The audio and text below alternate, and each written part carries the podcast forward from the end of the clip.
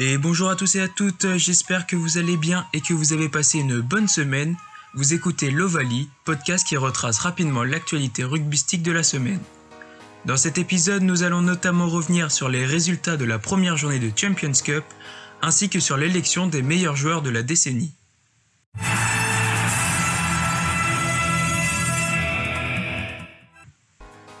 On commence tout de suite avec la Champions Cup qui a débuté vendredi soir dans un format complètement inédit. Pour cette édition 2020-2021, ce ne sont pas 20 mais 24 clubs qui sont conviés à disputer la compétition, en comptant 8 clubs français, 8 clubs anglais de la première chip, ainsi que 8 clubs celtes de Pro 14. Au lieu d'avoir 5 groupes de 4 équipes comme l'année dernière, cette année les équipes ont été regroupées en deux poules de 12 clubs. Chaque équipe va par la suite affronter deux équipes d'un championnat différent, et ce à deux reprises. Pour prendre un exemple, La Rochelle, qui est un club français, va affronter en match aller-retour l'équipe écossaise d'Édimbourg ainsi que l'équipe anglaise de Bath.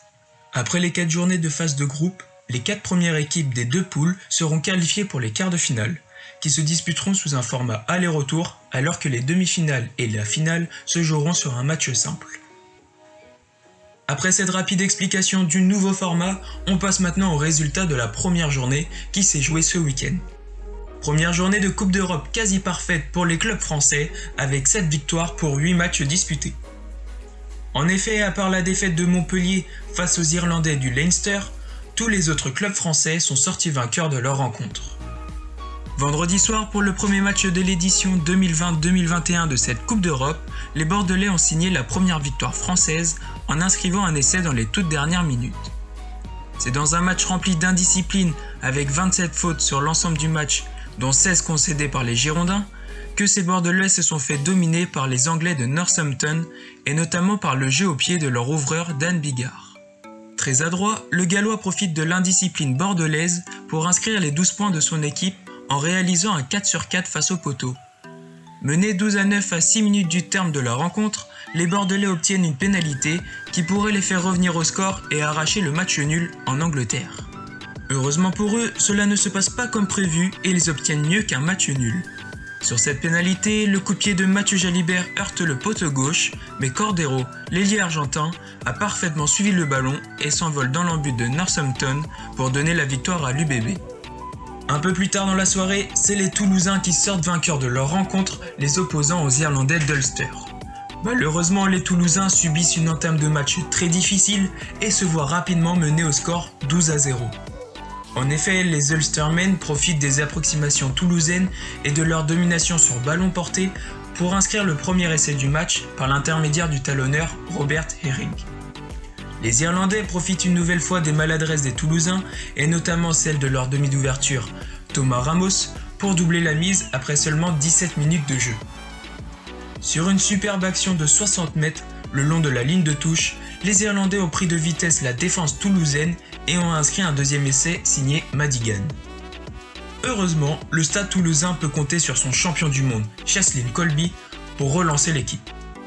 Sur un turnover parfaitement négocié au milieu du terrain, le 3 carrel sud-africain Chaslin Colby a tapé à suivre pour lui-même et inscrit le premier essai des Rouges et Noirs à la 20e minute. Juste avant la mi-temps, Antoine Dupont prend exemple sur son coéquipier et profite d'une mêlée conquérante de ses avants pour filer au rat inscrire le deuxième essai de son équipe. Lors d'un temps fort toulousain à la 53e minute, le deuxième ligne australien Rory Arnold permet à son équipe de reprendre l'avantage au score avec un essai en puissance suite à un bon travail des avants au Garonnais. Cependant, les Irlandais ne lâchent rien et répondent coup sur coup avec un nouvel essai de leur talonneur Herring qui leur permet de repasser devant 22 à 21. Mais c'est sans compter le nouvel essai de l'insaisissable Cheslin Colby. Sur un crochet dévastateur, l'ailier sud-africain élimine son vis-à-vis Jacob Stockdale pour offrir la victoire et le bonus offensif à son équipe 22 à 26. En déplacement à Bristol, les Clermontois se sont facilement imposés 51 à 38 face au dernier vainqueur de la Challenge Cup. Liant rapidité et puissance sur le jeu offensif, les Clermontois prennent rapidement le large avec notamment un essai dès la quatrième minute de jeu de leur arrière japonais Matsushima. Auteur de 3 des 7 essais de son équipe, l'arrière japonais était tout simplement intenable sur la pelouse d'Ashton Gate. Malgré deux essais anglais en fin de rencontre, les Clermontois commencent leur campagne européenne de la meilleure des manières en obtenant le bonus offensif face à Bristol Bears.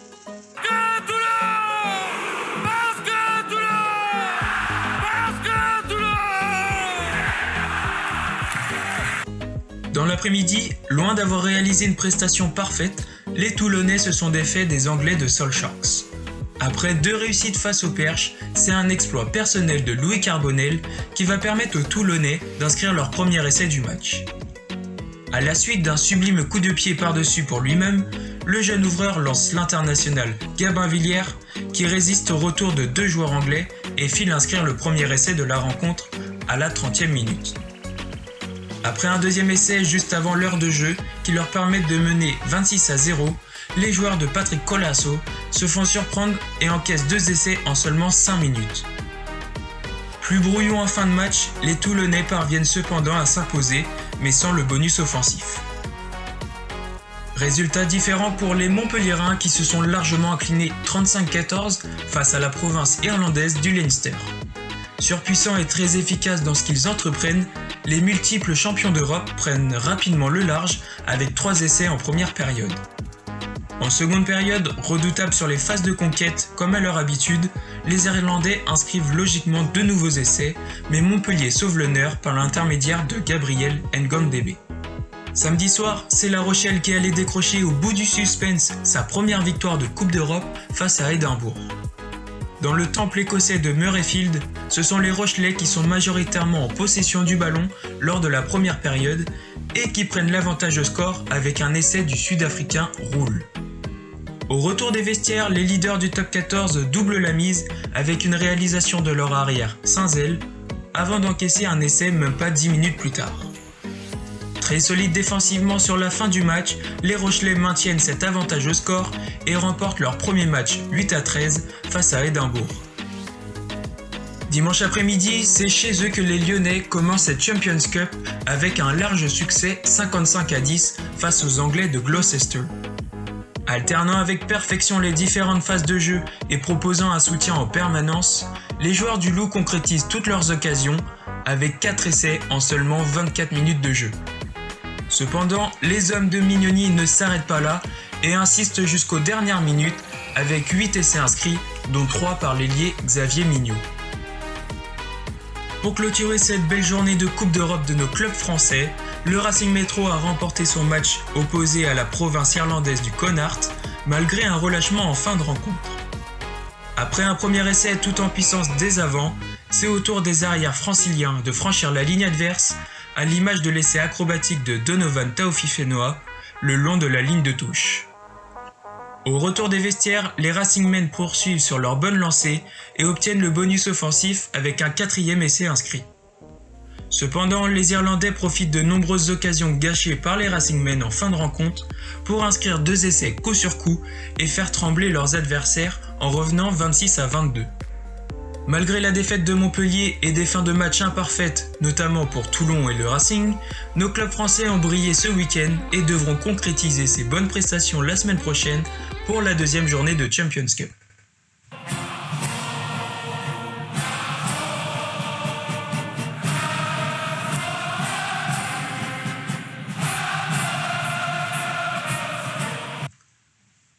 Ce week-end, pas de match pour le 15 de France, mais on connaît son calendrier pour 2021. En plus du tournoi Destination qui débutera le 6 février, les Bleus pourront, si l'évolution de la pandémie le permet, affronter à trois reprises les Australiens au début de l'été. Ils recevront ensuite les All Blacks et les Pumas d'Argentine pour clôturer cette année 2021 qui, on l'espère, sera aussi belle que 2020 pour le 15 de France. Ce lundi 7 décembre, l'instance internationale World Rugby a décerné plusieurs prix lors d'une soirée organisée sur les réseaux sociaux. Tout d'abord a été élu le 15 type féminin des 10 dernières années où on retrouve une française, Safi Ndiaye. Pour ce qui est du reste de l'équipe, plus de la moitié est composée de joueuses anglaises, notamment grâce à leur titre de championne du monde en 2017 et leur place de finaliste à celle de 2010 et 2019. Par opposition, dans le 15 masculin de la décennie, on ne retrouve aucun Français et seulement 4 joueurs d'hémisphère nord. L'Italien Sergio Parisse, le Gallois George North et les deux Irlandais, Conor Murray et Brian O'Driscoll. World Rugby a également décerné le prix de la meilleure joueuse et du meilleur joueur de l'année.